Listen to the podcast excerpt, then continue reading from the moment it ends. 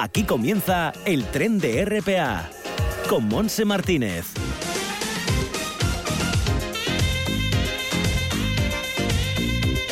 Hola, ¿qué tal? ¿Cómo llevamos esta mañana de miércoles, día 19 de mayo? Bien, el tiempo, bien, hay nubes y claros, la temperatura es de 15 grados, eh, hay viento flojito del norte, noroeste y bueno, pues no está nada mal, la máxima a subir un poquito más, ¿eh? hasta 16 solamente. Pero bueno, va a ser un día fresquito pero agradable. El resto de temperaturas en la costa, pues así de 16 grados de máxima, entrando en el interior un poquito más caluroso, a excepción de Somiedo y Tineo que cambia la temperatura, la cosa, porque Tineo tendrá como mucho 14 grados y Somiedo 17. En el resto 18 grados de máxima en Cangas de Onís, en el Nalón, en la zona del Caudal y en Cangas de Narcea, en Oviedo 17 grados, nubes y claros y depende de dónde estés el viento sopla de una parte u otra y mañana suben más las temperaturas. Mañana será mejor jornada. Bueno, nosotros en este miércoles vamos a irnos hasta la asociación de, eh, de, Sidra Asturiana, porque vamos a estar con su vicepresidente, con eh, Gerardo Menéndez, para hablarnos de sus reivindicaciones en este tiempo de pandemia. Luego vamos a estar en el espacio solidario al Alba con Javier Arjona de Sol de Paz Pachacuti, como es habitual, para seguir con la agenda, no digas que no lo sabes, pensada en la gente joven y cerrar la parte final de nuestro viaje radiofónico hablando de medio ambiente con el presidente de CEPESMA, Luis Laria, en el vagón vital. Todo esto hasta las 2 de la tarde, pero lo primero de todo es irnos al sector sidrero de Asturias.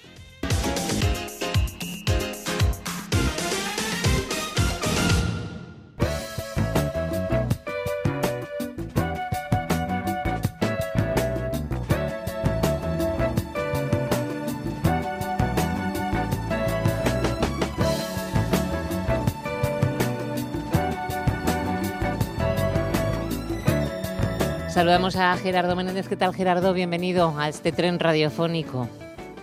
Hola, buenos días. Muchas gracias por atendernos. Bueno, vamos a, mm, conocer vuestra situación. Hay una serie de limitaciones mm, motivadas por esta mala época que estamos viviendo eh, de pandemia, ¿no? Limitaciones en, los locales de hostelería que mm, consideráis que deberían de suavizarse un poco. Bueno, pues eh, sí, la verdad es que bueno, pues estamos bastante esperanzados, ¿no? Eh, ante la situación esta de la pandemia. Mm. Con la campaña de vacunación avanzada, pues estamos ya viendo un poco el final del túnel. Sí, pero... Sí. Sí, no, no, pero que te digo que todavía eh, estoy reivindicando que podía suavizarse un poco, ¿no? Por ejemplo, el tema de las barras en, en los restaurantes. Bueno, pues eh, Sí, Gerardo, ¿me oyes? Hola, Gerardo. No sé si nos es, me da la sensación de que Gerardo no nos escucha bien. No sé por qué. Estamos volviendo a hacer esa llamada para hablar con el vicepresidente de la Asociación de la Sidra Asturiana, de ASA, porque han hecho un comunicado precisamente para reivindicar el uso de las barras en los locales de hostelería. Gerardo, ¿me oyes mejor ahora? Sí, ahora mejor, sí. Ah, antes no me oías bien, ¿a que no? Sí, sí, no. me parecía a mí. Bueno, Gerardo, estaba diciendo que bueno que tenéis, habéis hecho un comunicado, ASA, para ver si mm, suavizaban o dejaban poder consumir en las barras de los locales de hostelería.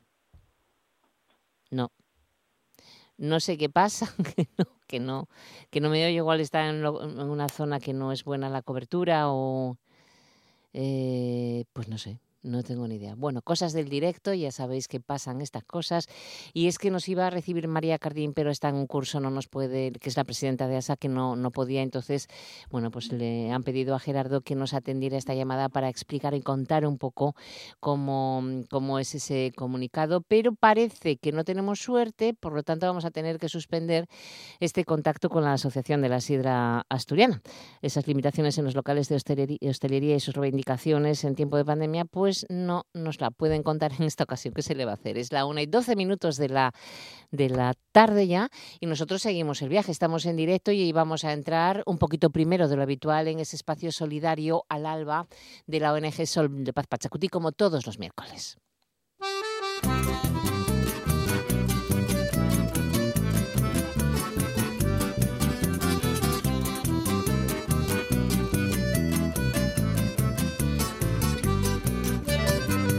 A invasão chegou de barco nessa América Latina, desriscado da Europa esse plano de chacina. vinham em nome da civilização, empunhando a espada e uma cruz na outra mão.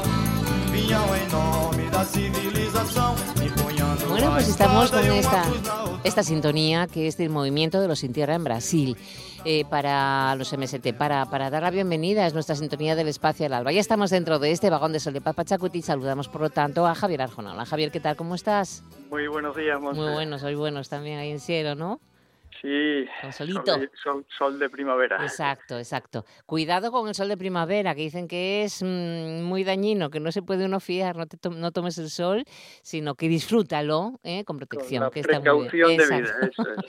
Bueno, vamos, mm, vamos hasta Chile, eh, Javier, porque Sí. mm, ¿qué, qué noticias tenemos de las elecciones constituyentes?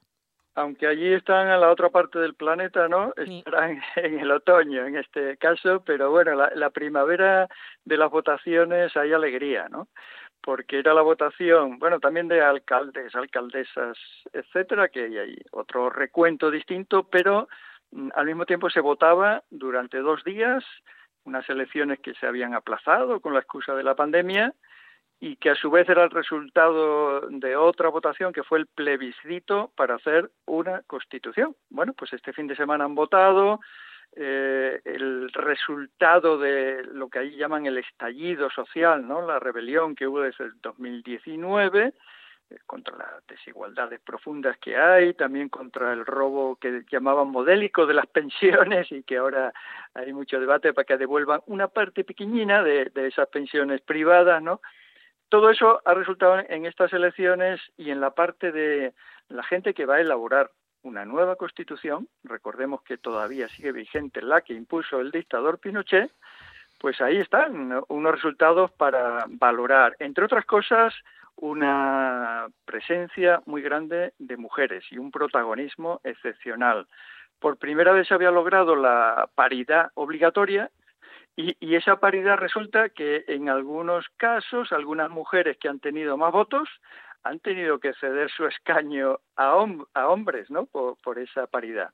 Aquí en Asturias tenemos una relación histórica de muchos años con una organización que se llama Namuri, Organización de Mujeres Rurales e Indígenas de, de Chile, hace parte de la Vía Campesina, eh, la Vía Campesina había hecho una propuesta campesina ante esta convención constituyente, que así se llama, pues llamando a, a que sí exista un, un, Estado social de derecho en esa Constitución, pero que sea plurinacional y multicultural, como corresponde a la realidad chilena, no de tantos pueblos y culturas que tiene. El reconocimiento de los pueblos originarios y las garantías de, de, sus derechos como, como pueblos es una de las bases de ese documento que ha defendido Ana Muri, que además ha logrado, por otras vías, puesto que ella directamente no se presenta, que tres de sus mujeres hayan sido elegidas constituyentes. También había eh, eh, un cupo que se logró, ¿no?, de 17 puestos con destino a representantes de indígenas, de pueblos originarios. Claro, cuesta mucho desandar 30 años de un Estado muy unitario, hiperpresidencialista, blindado institucionalmente, por eso no han logrado cambiar la Constitución en tantos años, donde prima la propiedad privada y los servicios básicos como la educación o la salud pues están en manos también privadas, así que no estaría no estaría fácil, pero bueno, ese es el reto que asumen. Eh, me gustaría mencionar aquí dos o tres de estos nombres, Alejandra Flores, se define como activista feminista de derechos humanos, es de es aymara, del pueblo aymara, fue dirigente nacional de salud y pertenece a, a Namuria, esta organización que mencionamos hoy aquí. Bueno, pues es una de las elegidas en la lista de independientes de Tarapacá. Una otra que se llama Ivana Olivares, también de, de Anamuri, en, su programa, en su campaña decía, consagremos la protección de los glaciares. Es hora de poner límites a este modelo nocivo que ha destruido los ecosistemas y glaciares de roca, que son fundamentales para mantener el agua en su cauce. Bueno, es un mensaje obviamente ecologista de esta señora también, joven y, y feminista, además de ecologista, ahora constituyente. Y una tercera, eh, también de Anamuri, pues ha sido elegida en el cupo de pueblos originarios que decíamos antes, se llama Millaray Painemal, como su apellido y su nombre indican, pues es mapuche, ¿no? Nombres de mujeres que han estado en primera línea contra la represión o que han padecido prisión incluso por la aplicación de esas leyes de, Pinochet, eh, son también ahora constituyentes, entre ellas la Machi, Machi es la, digamos, autoridad espiritual Francisca Linconao, aquí alguna vez lo hemos comentado cuando estaba presa, ahora está libre y ahora es constituyente, ¿no? O la abogada de, de presos mapuche Natividad Yanquileo. En alguna ocasión también hemos mencionado a Macarena Valdés, que la asesinaron, ¿no? Si estuviera viva, si no la hubieran asesinado, tal vez también estaría celebrando aquí ahora pues mismo, o Camilo Catrillanca, ese joven que le asesinaron cuando estaba con su tractor, acaban de condenar a uno de los carabineros que, que le disparó. Bueno, pues tienen el reto de elaborar una nueva constitución, mm, después tendrán que corroborarlo en un plebiscito, ¿no? Como suele ocurrir. En todo caso, yo creo que felicitaciones a los pueblos de Chile por su esa ejemplar movilización continuada en defensa de la vida y de los derechos de los pueblos. ¿no? Ya, pues sí. Bueno, y en Palestina, eh, este, este viernes en la Junta General del Principado se va a hablar de, de Palestina, ¿no? de esta situación tremenda. Sí, los bombardeos continúan, no hay alto el fuego, eh, este viernes hay una cita que ya fue anunciada el viernes anterior en la concentración que hubo en Gijón, donde hubo mucha gente que se juntaba para rechazar estos bombardeos sobre Gaza. Esta cita en nuestro Parlamento la ha preparado la coordinadora asturiana de ONGs, lleva el asunto central del intento de destruir la cooperación asturiana, que lleva muchos años trabajando con la población palestina y que Israel está tratando de destruirla directamente con la prisión que padece Juani Ruiz. Juani Ruiz Ramawi pues había estado todo, casi todos los años últimamente aquí en Asturias de visita y, y consolidando esos lazos de cooperación, sigue en prisión, lleva más de un mes. Es decir, que este viernes han citado a los grupos parlamentarios para trasladar la opinión, la propuesta de la coordinadora y del Comité de Solidaridad con la Causa Árabe en este asunto sensible de la cooperación. Diversas entidades han realizado tantos años con, Palestina. La coordinadora, pues obviamente está expresando eh, que el caso de Juana, de Juani, establece un peligroso precedente para todas las personas y entidades que forman el sector de la cooperación o de la acción humanitaria en Palestina y que se enmarca dentro de una estrategia eh, obvia, global, sostenida del gobierno israelí para que no haya ese trabajo de acompañamiento ¿no? en los territorios ocupados palestinos. En el caso de, de Juani, como es sabido, eh, pues eh, vive en Belén, ahora está presa, pero vive en Belén, y Belén en su momento el alcalde llegó a Gijón para establecer un hermanamiento ¿no? entre Gijón y la ciudad mm, de Belén.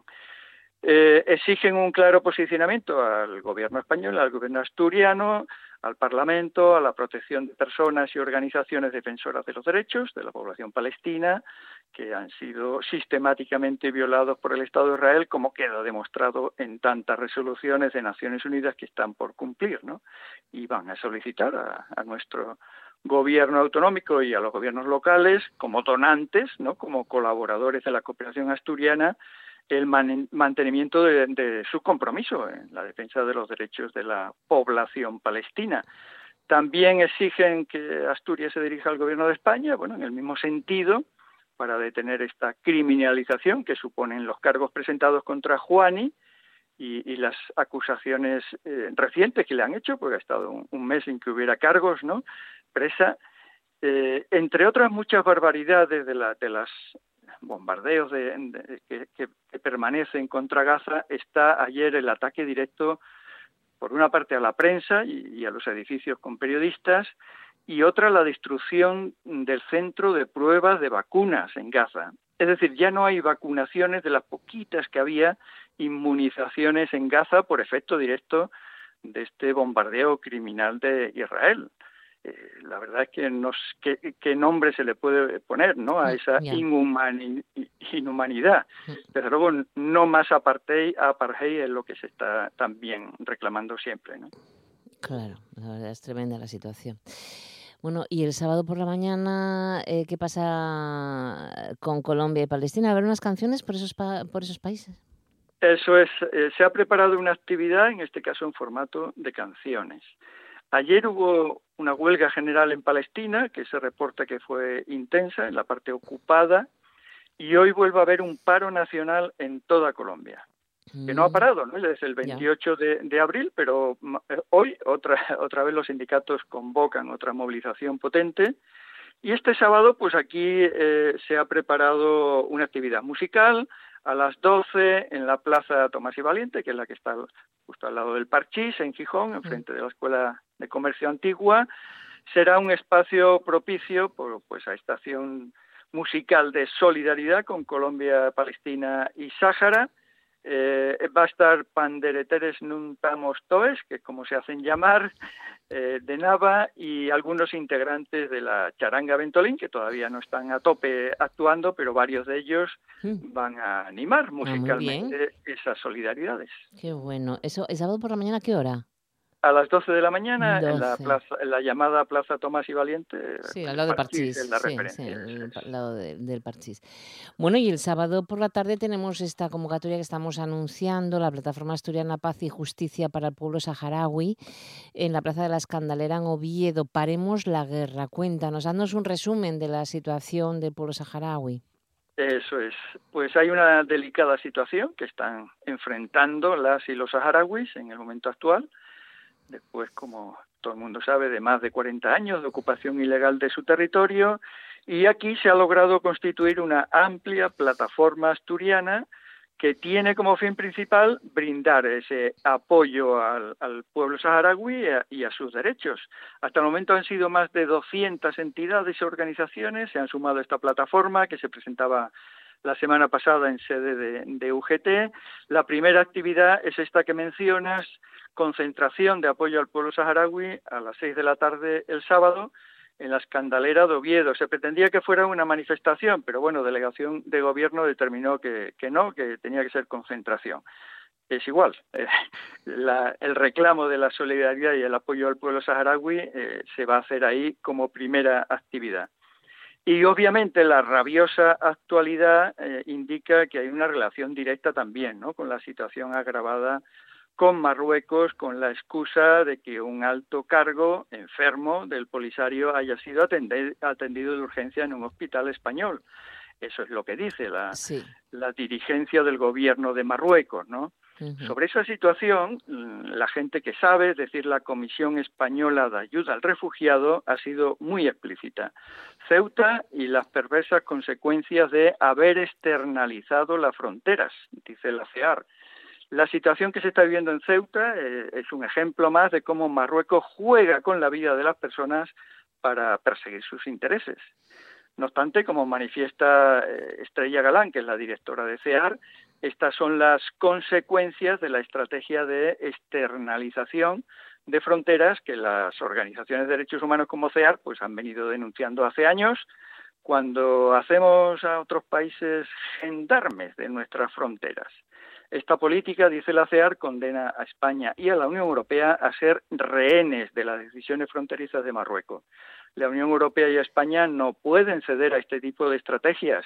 Jugar con la vida de seres humanos no puede permitirse con la connivencia de la Unión Europea y Marruecos no estaría en condiciones de hacerlo si nuestras políticas migratorias tuvieran otro enfoque más transversal y más humano. Bueno, pues eh, esas estrategias que favorezcan una migración legal y segura es la que defiende la CEAR y muchas organizaciones de, derechos humanos y que los derechos humanos son innegociables, ¿no? efectivamente. La verdad es que cómo está el mundo, ¿eh? Está muy complicadito y esta vez pues, nos ha tocado ahí en, nuestra frontera, ¿no? Sí, sí, está entre lo de mm, Palestina, Israel, Colombia, eh, también Ceuta, Marruecos, en fin, que está todo patas arriba y muy, muy triste todo esto. es muy triste y bueno, eh, lo que nos corresponde es hacer las pequeñas o medianas acciones, ¿no?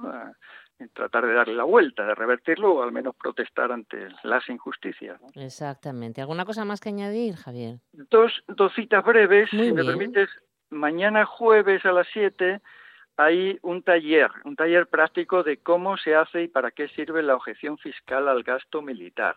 Lo prepara el colectivo Alambique en el local Cambalache de Oviedo.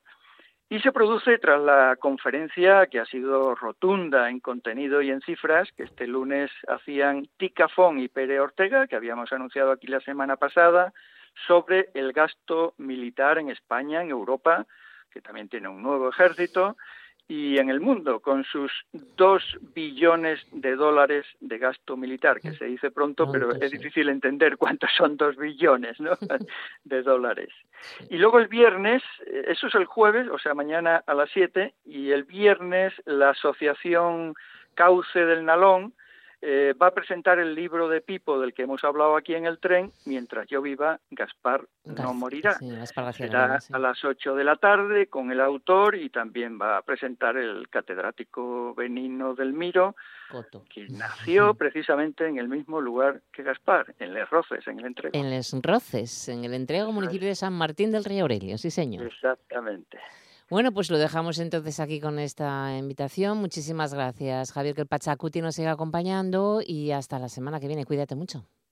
Cuidémonos y que el Pachacuti nos acompañe defendiendo solidaridades en todo el mundo. Saludos. Seguimos escuchando el tren de RPA con Monse Martínez.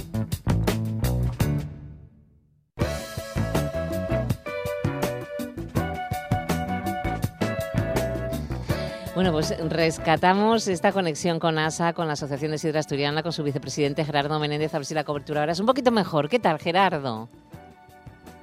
Sí, Mose, es que me coges en una zona... Mala, ¿eh? Me he movido, yo creo que ahora... Bueno, sí. sí. Sí, sí.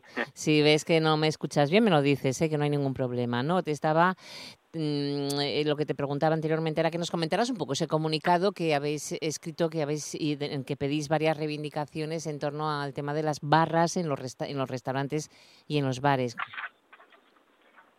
Bueno, pues eh, resumiendo un poco el comunicado por nuestra parte, lo que exigimos es la reapertura de, las barras. Para, para nosotros eh, es muy importante 30% o el 40% de la sidra se consume en las barras. Y con esto pues queremos también apoyar un poco al sector de la noche.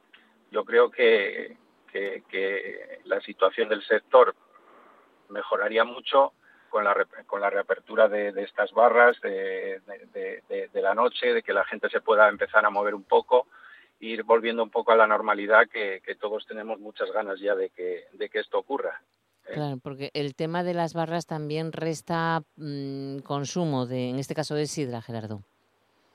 Sí, como te comentaba, oye, no tenemos datos, pero bueno, yo creo que mínimo de un 30% es, es el consumo de la sidra en, la barra. Eh, ahí, pues, oye, nos juntamos con los amigos, eh, se pica, eh, tapea. Bueno, pues yo creo que es, es muy importante que, que nos dejen ir abriendo las barras y, bueno, yo creo que estamos en un momento ya que, que, se puede, que se puede volver a la barra. Sí, guardando esas medidas también, por supuesto, porque en todos los locales de hostelería están guardando las medidas de seguridad. Sí, pues eh, como siempre, eh, yo creo que siempre de una forma ordenada, ¿no? Eh, al final es, es, lo que pedimos siempre. Yo creo que un establecimiento regentado de una forma ordenada, eh, pues eh, por profesionales, donde se guarden las medidas y precauciones sanitarias, siempre va a ser mejor que no que, eh, que la gente esté por ahí desordenada. claro. No sé. Y también, que, sí, sí. Sí. No, que te decía Gerardo que también mm, se pueden poner estos aparatitos que hay ahora de medir CO2 en las barras para ver que, que, que se mantienen ¿no? a un nivel seguro, que tampoco cuesta tanto yo creo que la hostelería está dispuesta a, acatar todo lo que se le pida. ¿eh? Lo que lo que lo que se necesita es ¿Sí? Sí, sí, te escucho, te escucho, Gerardo, sí. Que, que, lo que se necesita es eh, volver un poco a la normalidad, que los dejen trabajar, lo que quieren es trabajar. ¿eh? Claro. Sí, Gerardo, ¿me oyes? Sí, Ajá. Que hay que eh, dejarlos trabajar con seguridad, por supuesto. Oye, eh... te digo que la hostelería en general está haciendo está trabajando de una manera segura ya desde el principio, ¿eh? acatando todas las medidas que, se le han exigido y, ahí está eh, la disminución de contagios. Yo creo que estamos en un momento de, abrir, de que haya un equilibrio entre la entre la economía y el virus. Eh, mm. Bueno. Es que el 30% eh, es, es mucho, es una cifra pues bastante sí, alta. la verdad, la sidra, la sidra es una bebida sociable, entonces, como sabes, pues nos juntamos amigos, familiares y en torno a la, en torno a la barra, pues... Pues, pues sí, eh, se consumen. Bebemos sidra y otras bebidas, pero bueno, ya que estamos hablando de la sidra, pues ya te digo que para nosotros es eh, fundamental el, que la barra se vaya abriendo. Sí. Oye, Gerardo, em, ¿seguís haciendo venta a domicilio mm, de esta venta que surgió cuando, cuando el confinamiento y en esta época pandémica, de que la gente puede llevar eh, la sidra para consumir a casa, en los llagares? Sí, la, todos los llagares o la mayoría estamos con, con venta a domicilio. ¿Qué aumentó? Eh, desde, el comienzo de la pandemia, pues esta venta pues aumentó el, aumentó considerablemente, tanto ahí como en, la venta en supermercados. Pero bueno, eh, los llagares que no tenían esta posibilidad, pues yo creo que se pusieron las pilas y esto yo creo que también nos ha venido bien a todos para para trabajar de otra manera y, ver que solamente que no solamente se vendía la sidra en hostelería, sino también se puede vender en, en, internet o en supermercados, ¿no? Sí, sí. Por cierto, ¿cómo vamos a cómo va a ser la manzana este año? Hubo granizo hace unos días y no sé yo si perjudicó un poco al fruto. Bueno, eh, hubo zonas de Asturias que sí, que hubo hubo algo de granizo.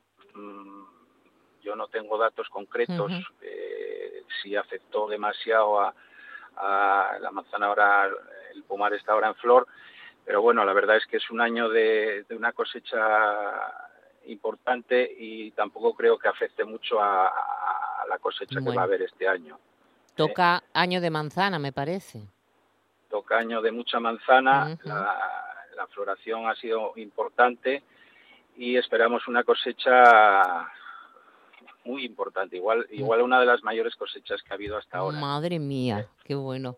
A ver, a ver, si se soluciona todo, si se puede ya uno eh, consumir en las barras de los locales de hostelería y tener una buena cosecha sería, bueno, pues mejorar un poquito el sector también sidrero de Asturias, que tan importante es para nosotros. Bueno, pues... Sí, yo te quería añadir Que, con esto que me estás comentando, eh, bueno, pues llevamos demandando a la consejería pues eh, una, serie de, ayudas para poder retirar el excedente de sidras que hay en, los llagares, incluso sidras todavía del año 2019, eh, como está ocurriendo con el vino. El vino tiene esa ayuda anual para retirar eh, pues, vinos de, peor calidad, para sacar al mercado siempre un vino de la mejor calidad, pues esto lo pedimos también en la sidra y este año de pandemia, pues, pues al tener estas sidras eh, atrasadas en, los llagares, pues bueno, y con la inminente cosecha que nos,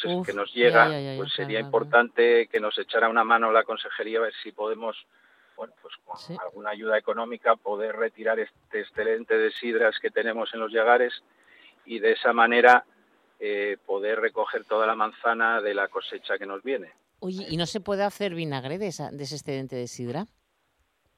Bueno, se, se, puede hacer vinagre, lo que es que el vinagre, bueno, pues el, precio del vinagre no llega para, para poder eh, llegar a los costes de, elaboración de, la sidra. Entonces, bueno, pedimos una pequeña aportación de, la consejería, a ver si saca alguna, alguna ayuda para poder retirar estas sidras y, bueno, que, no, no, no notemos el bajón de facturación como si lo vendiéramos a vinagre o a otros ya, ya, Claro. Sí, sí, sí, sí. En fin, bueno, pues a ver si, si se ayuda entre todos conseguimos que la situación vaya cambiando. Bueno, pues Gerardo, lo dejamos aquí. Muchísimas gracias por atendernos y que tengas un buen día. Cuídate mucho. A ti. Hasta luego. Muchas gracias. No digas que no lo sabes. Toda la información juvenil en RPA. Ponte al loro y no digas que no lo sabes. Una y 37 minutos de la tarde vamos a empezar con Ateneo Jovellanos en Gijón porque mañana jueves eh, Carmen Ruiz Tilbe va a ofrecer una conferencia titulada Fragmento, está dentro de Fragmentos de la Memoria. Es eh, catedrática de Filología de nuestra Universidad de Oviedo, Socorro Suárez La Fuente, quien va a, a, presentar. A las 7 de la tarde será en el Salón de Actos de la Escuela de Comercio. El aforo es limitado, por lo tanto hay que reservar la plaza en 985 34 42 74. Em, eh, vamos ahora a hablar de la exposición Félix Bravo, de Félix Bravo, pintor internacional en el Salón de Actos de la Caja Rural de Gijón, Paseo de la Infancia, donde hasta el día 31 de mayo vais a ver esta colección de obras. Y luego, en cuanto a la Universidad de Oviedo, están estos días, desde el pasado lunes, de forma virtual, presentando unas, están con unas jornadas de orientación para estudiantes que deseen cursar estudios de enseñanza superior en el Principado de Asturias. Hoy miércoles a las 3 y media de la tarde empieza la presentación, como todos los días hasta el viernes inclusive, la presentación de la Facultad Padre Oso, de, es un centro adscrito, la Facultad de Medicina y Ciencias de la Salud, la Facultad de Psicología y la Facultad de Enfermería de Gijón también es otro centro adscrito. Eh, mañana jueves van a presentar la Escuela de Marina Civil, la Escuela Politécnica de Mieres y la Escuela de Ingeniería de Minas, Energía y Materiales de Oviedo, así como la Escuela de Ingeniería Informática. Eh, por lo tanto, a través del mm, ordenador podrás seguir estas presentaciones. Más información la tienes en la página web de uniobi.es. Y luego en Cangas de Narcea están con la Semana de los Letras Asturianes. Hoy es miércoles, día 19 de mayo, y por tal motivo el grupo LR, formado por Leticia Baselgas, voz y percusión, y Rubén Bada, guitarra eléctrica, van a ofrecer un concierto de fusión musical post-folk que tendrá lugar en el Teatro Toreno a partir de las 7 y media de la tarde. Aforo también limitado. Seguimos ahora con la exposición que tenemos de María Antonita Laviada en la antigua Rula de Gijón, el Puerto Deportivo Tierra y Mar, hasta el día 29 de mayo, horario de mañana y tarde. Y esa actividad solidaria para rehabilitar el Parque de la Vida en Valdés pues tenemos, la tenemos en el Casino de Luarca. Es una exposición venta benéfica para su recuperación. Estará hasta el 22 de mayo, es decir, hasta el próximo sábado. Y nos vamos ahora a anunciar que mañana jueves en Langreo, concretamente en el Teatro de la Felguera, tendremos Dating Amber, una película de David Frame con una duración de 92 minutos a las 7 de la tarde. Y el sábado, también en el mismo lugar, el Faru de la Compañía Asturiana de Comedias con una duración de 90 minutos. Se trata de teatro costumbrista asturiano. Vamos ahora a mm, la oficina joven del municipio de Ayer que visitaremos este próximo viernes, por cierto, para anunciar la ampliación de matrícula en las escuelas de educación infantil Ayalgas para 0 mm, a 3 años.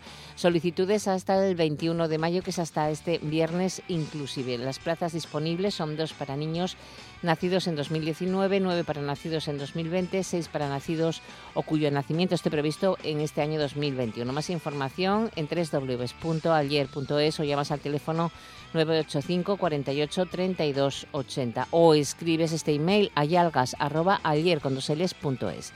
Luego tienen acceso a enseñanzas elementales de música para el curso que viene. El Conservatorio Elemental de Música de ayer ya nos cuenta los requisitos necesarios para acceder a las enseñanzas elementales de música, superar la prueba de acceso, obtener plaza vacante en algunas de las especialidades que se imparte en el conservatorio y el plazo para la inscripción de las pruebas termina la semana que viene, el jueves 27 de mayo. Más información también en la web del Ayuntamiento de ayer. Y tenemos la exposición La alimentación y la cocina, cómo cambian los tiempos y las recetas del área de cultura del Ayuntamiento ayerano y el IES Valle de Ayer. Un viaje desde finales del siglo XIX a la actualidad con material expositivo original de diversa procedencia. Hay menús de bodas, de primera comunión, banquetes oficiales, cartas de restaurantes, facturas, correspondencia comercial, libros de cocina y muchas cosas más en el Centro Cultural de Moreda. Estará hasta el día 27 de mayo, también hasta el jueves de la semana que viene. Y un último apunte desde la Viana, la exposición itinerante del Museo Marítimo de Asturias, fotogramas de la película José. Em, está en el CIDAN, se podrá ver hasta el 28 de mayo en horario de 9 de la mañana a 2 de la tarde. Es una actividad incluida en el programa realizado por los concejos de Carreño, Avilés, Cudillero y Laviana con motivo de la reedición de la novela, novela José de Armando Palacio Valdés. Y con esto lo dejamos, 1 y 41 minutos de la tarde, tiempo medioambiental hasta las 2 en punto. ¿Y con quién? Pues con Luis Laria, presidente de CEPESMA en el Vagón Vital. No digas que no lo sabes. Toda la información juvenil en RPA. No pierdas el tren, ponte al loro y luego no digas que no lo sabes. Un espacio que patrocinan las oficinas de Sama de Langreo, San Martín del Rey Aurelio, Laviana, Mieres, Ayer y Lena, con la colaboración del Principado de Asturias. El vagón vital con Luis Laria.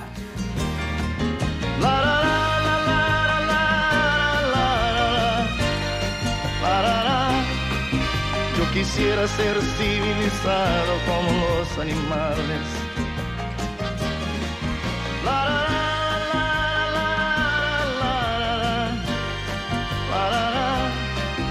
Yo quisiera ser civilizado como los animales.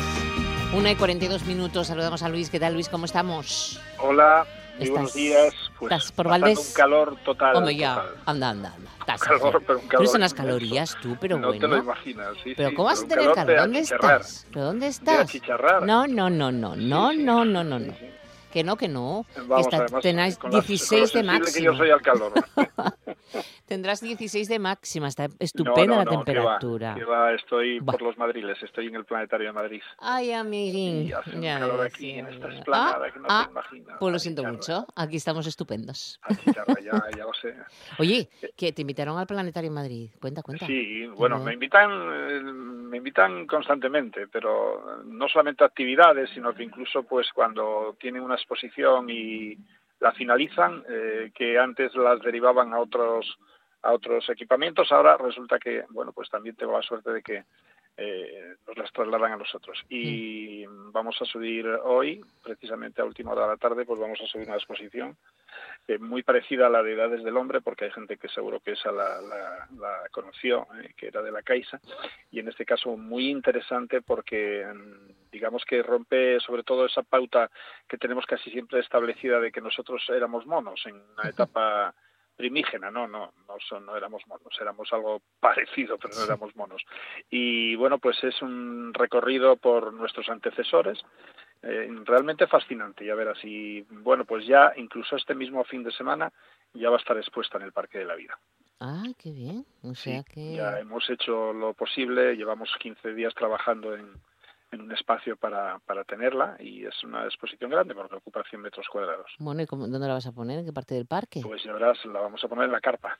Ah, bueno. que ¿Eso hemos que estaba, adaptado ahí esa que está a la entrada? Esa que está a la entrada. esa. Ah, que el otro día estaban Dale que te pegó haciendo obra. Efectivamente, estaban, estaban poniendo adaptando. Unos paneles, sí. Ah, Sí. bueno. Sí, pero aquí un calor realmente increíble. te- eh, es como si estuviéramos en agosto, la verdad. O sea, treinta y pico grados tendréis ahí en Madrid. No, los- no sé ahora cuánto, pero andaremos por los 32 grados o así. Pero es- eso Sí. también no es normal porque estamos en mayo.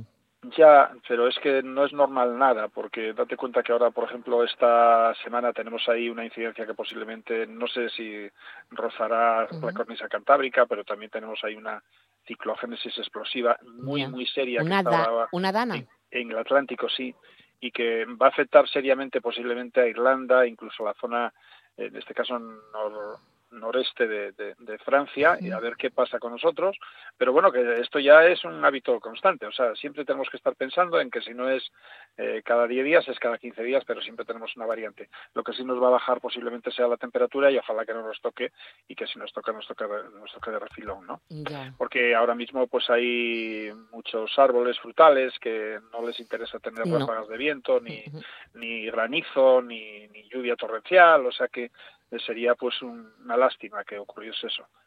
Eh, de hecho bueno pues incluso viñedos etcétera pues eh, pueden estar teniendo problemas serios Eh, de- ayer eh, pues eh, me comentaba precisamente una persona que tiene pues eh, cuatro hectáreas de viñedos y decía que estaban temblando porque está en, está en una etapa en la que bueno pues puede tener mucha mucha incidencia cualquier tipo de circunstancia así climática no Es que esto de la agricultura es un vivo Bueno, sin es- vivir claro, en mí, ¿eh? vivir, Madre efectivamente. mía. ya ves por ejemplo los arándanos que, que sufrieron bastante eh, ahora pues eh, bueno pues siempre tenemos que estar pendientes de estas circunstancias que cada vez van a ser posiblemente más complejas y más abundantes Y la verdad es que Eh, no se encuentra solución, ¿no? Para proceso. Bueno, dentro de tres días vamos a tener una ciclogénesis. No, no, ¿Y qué, no, qué pero es que el haces? ¿Cómo- clima- claro, ¿qué haces? Eh, el ¿Cómo vas cli- a contra el cubrir clima no todo podemos eso? luchar ¿eh? Claro, fíjate que. Bill Gates eh, ahora quiere tapar el sol ¿no? Eh, o sea sí quiere tapar el sol tú, tú puedes tapar perfectamente nunca probaste a tapar la luna Mira que es inmensa la, luna. Con la mano, ¿no? Pues con un dedo, con, un, dedo, tapas la luna perfectamente, ¿no? Bueno, pues eso es lo que quiere hacer Bill Gates precisamente para minimizar o aminorar lo que es la problemática del cambio climático, pero bueno, eso obviamente puede llegar a tener repercusiones tremendamente drásticas. Fíjate que cuando se tapó el sol, eh, pues en algunos de los ciclos naturales que hemos tenido en el planeta Tierra, imagínate pues cuando desaparecieron los dinosaurios. ¿Por qué desaparecieron los dinosaurios? Pues desaparecieron igual que otra ingente cantidad de seres vivos, incluyendo vegetales, ¿no? Pues porque incluso se perdió la fotosíntesis. Hubo una etapa en la que al menos durante ocho o diez meses, pues imagínate, era todo una penumbra, no había en radiación solar suficiente y entonces lo que ocurrió fue que bueno pues fue desapareciendo incluso hasta una inmensa cantidad de especies arbóreas porque obviamente pues no tenían eh, esa función esencial que es la luz solar, ¿no?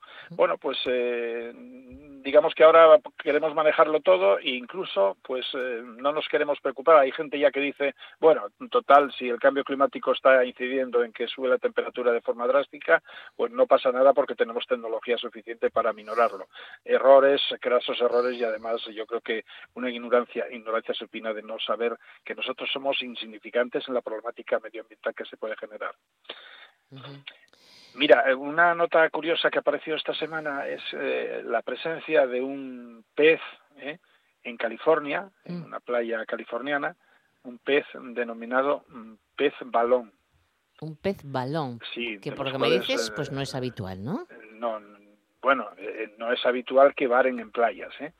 Porque son de profundidades. Y, claro, y además los nativos decían que cuando varaba algún ejemplar de estos, que era el primero que varaba de estos, pero que eh, peces raros que desconocían y que eran de profundidades, pues eh, se ponía a temblar en esta zona precisamente cerca de La Paz. Parece un pues piscín.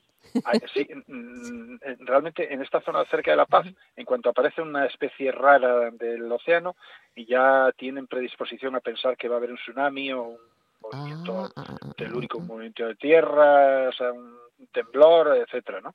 Bueno, pues este pez balón eh, no es ni más ni menos que un Imantolopus, una, una, una, variante de tantos como hay, que en total hay del orden de unos 62 especies eh, diferentes de esta familia, y eh, precisamente el Imantolopus más grande que yo conocí, precisamente lo tenemos nosotros, es el Imantolopus grolandicus.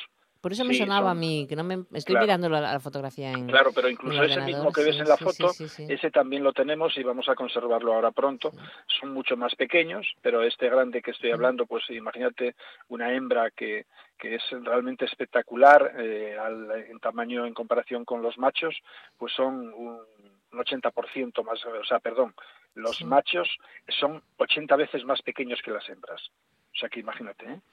Y, son parasitarios, eh, tienen una vida muy singular y pueden vivir a partir de los 2.000 metros de profundidad, incluso hasta más profundidad. Carecen de vejiga natatoria y, bueno, pues cuando suben a la superficie, pues posiblemente podría tratarse de algún tipo de expansión, porque en lo normal y en el caso nuestro es que todos los que nosotros tenemos son capturados en artes de arrastre, que, bueno, pueden estar también a los 1.000 metros, que ya se está trabajando con arte de arrastre aquí en Europa a esa profundidad.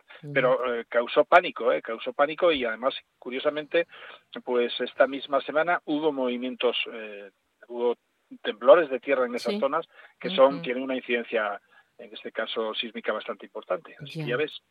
Oye, eso, eso, eso, es que es muy raro, tiene ahí como unos tentáculos, es como si no, no son tentáculos. En realidad, posiblemente eso, eso que ves encima, es como si fuese un árbol que ramifica en varios, eh, sí, parecerían tentáculos, pero terminan, todos ellos terminan en unos puntos eh, blanquecinos, color así, un color, bioluminiscentes, y, son, son luminosos, tienen una, tienen una una sustancia denominada fotoforina y no es eh, algo para defenderse, todo lo contrario lo que lo hacen es para atraer al público, ese público sobre todo del que se alimenta. A sus presas. ¿Y, eh, de qué se alimenta? Porque menudos dientes que tiene. Bueno, son grandes depredadores, eh, comen solamente una vez cada 15 o 20 días, o sea que tienen mm, unos procesos alimentarios muy peculiares. Porque no gastan energía. Eh, sí, la energía que gastan es, mínima. Y nosotros aquí descubrimos algo muy curioso en el, en el Grolandicus, que es una, una callosidad que tiene en la parte inferior, que eso determina que esté posado siempre en el fondo. Eh, y con una especie de musculación lo que hacen es un pequeño bote, por eso lo de pez balón, porque se van moviendo, bueno, por la anatomía, porque son redondos, etcétera, pero también porque se van moviendo a, modo de botes, ¿no?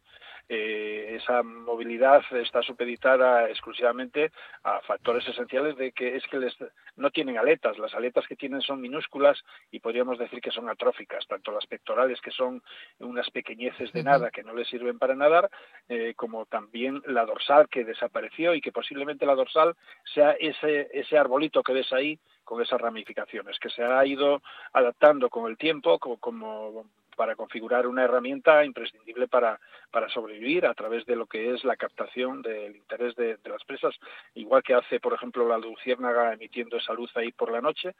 ¿Para qué lo hace la luciérnaga?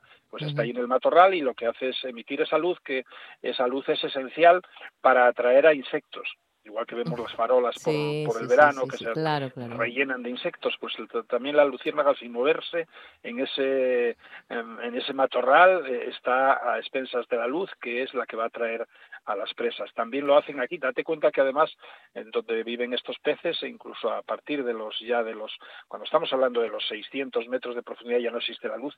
Incluso en esas zonas estamos hablando de un área con una transparencia muy diferente a la que tenemos aquí en el Cantábrico. ¿eh? Pero aquí en el Cantábrico a partir de los 300 metros de profundidad la luz ya es una tenue eh, nada, ¿no? No, no, ya no percibimos casi nada.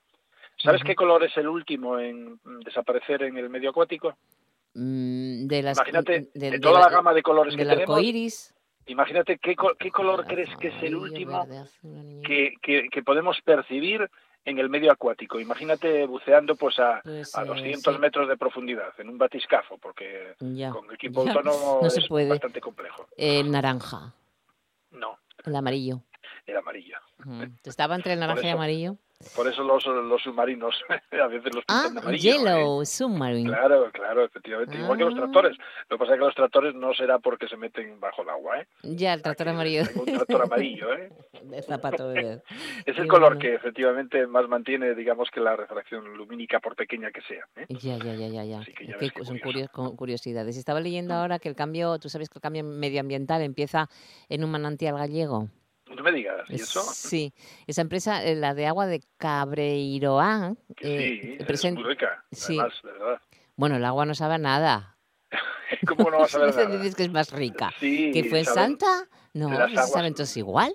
Eh, bueno, vamos a ver, eh, todas las aguas tienen una variante y está determinada por lo que es la mineralogía que tiene el entorno, por muchas otras circunstancias, mm. profundidades, etcétera, ¿no? Pero hay, aguas que tienen sales, hay aguas que tienen bueno, sí, más, más, todo un poco, más hierro, menos hierro, etcétera. Hay otros que saben más a bicarbonato. Mm. ¿Tú sabes la anécdota mía con el agua de Fuensanta? No, cuenta, cuenta, cuenta. ¿Se puede contar?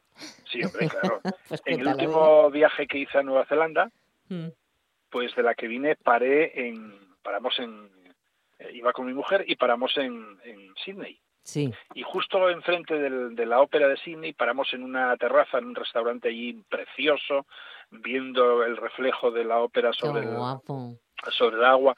Y mm, pedimos, bueno, íbamos a comer a la carta por la noche allí en, un restaurante y nos preguntaron qué queríamos para beber.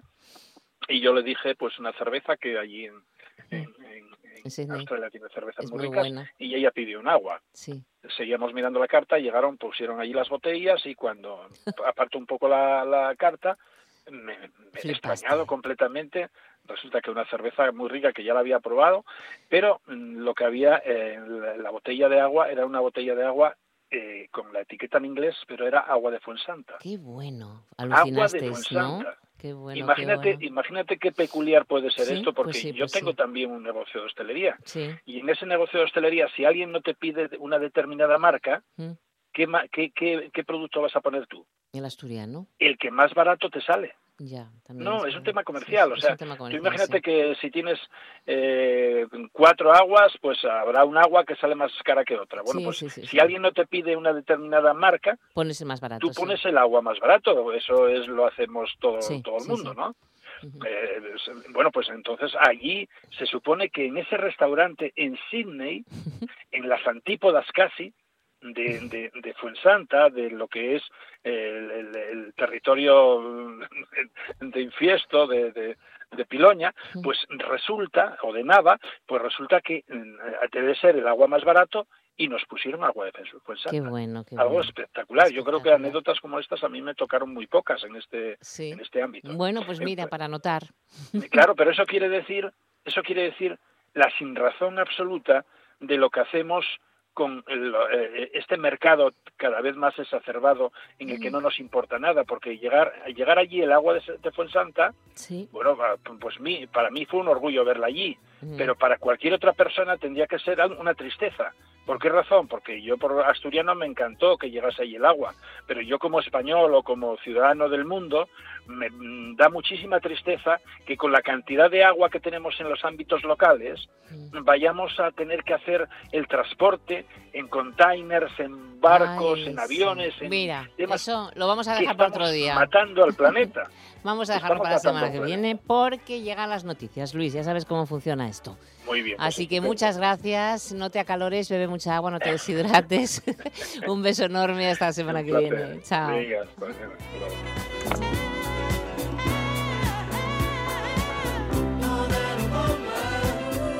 Sí, sí, que nos tenemos que ir ya, que, que, son, faltan dos minutos escasos para las dos de la tarde. Y lo vamos a hacer con el recuerdo de Villis, con este gran éxito de finales de los 70, More Than a Woman, y con los saludos de Arturo Martín y Juanjo García Autor en el apartado técnico, también los míos, por supuesto, de Monse Martínez. Gracias por estar con nosotros y seguid aquí ahora, enseguida las noticias de las dos con los compañeros informativos de RPA. Pasad buena tarde, hasta mañana.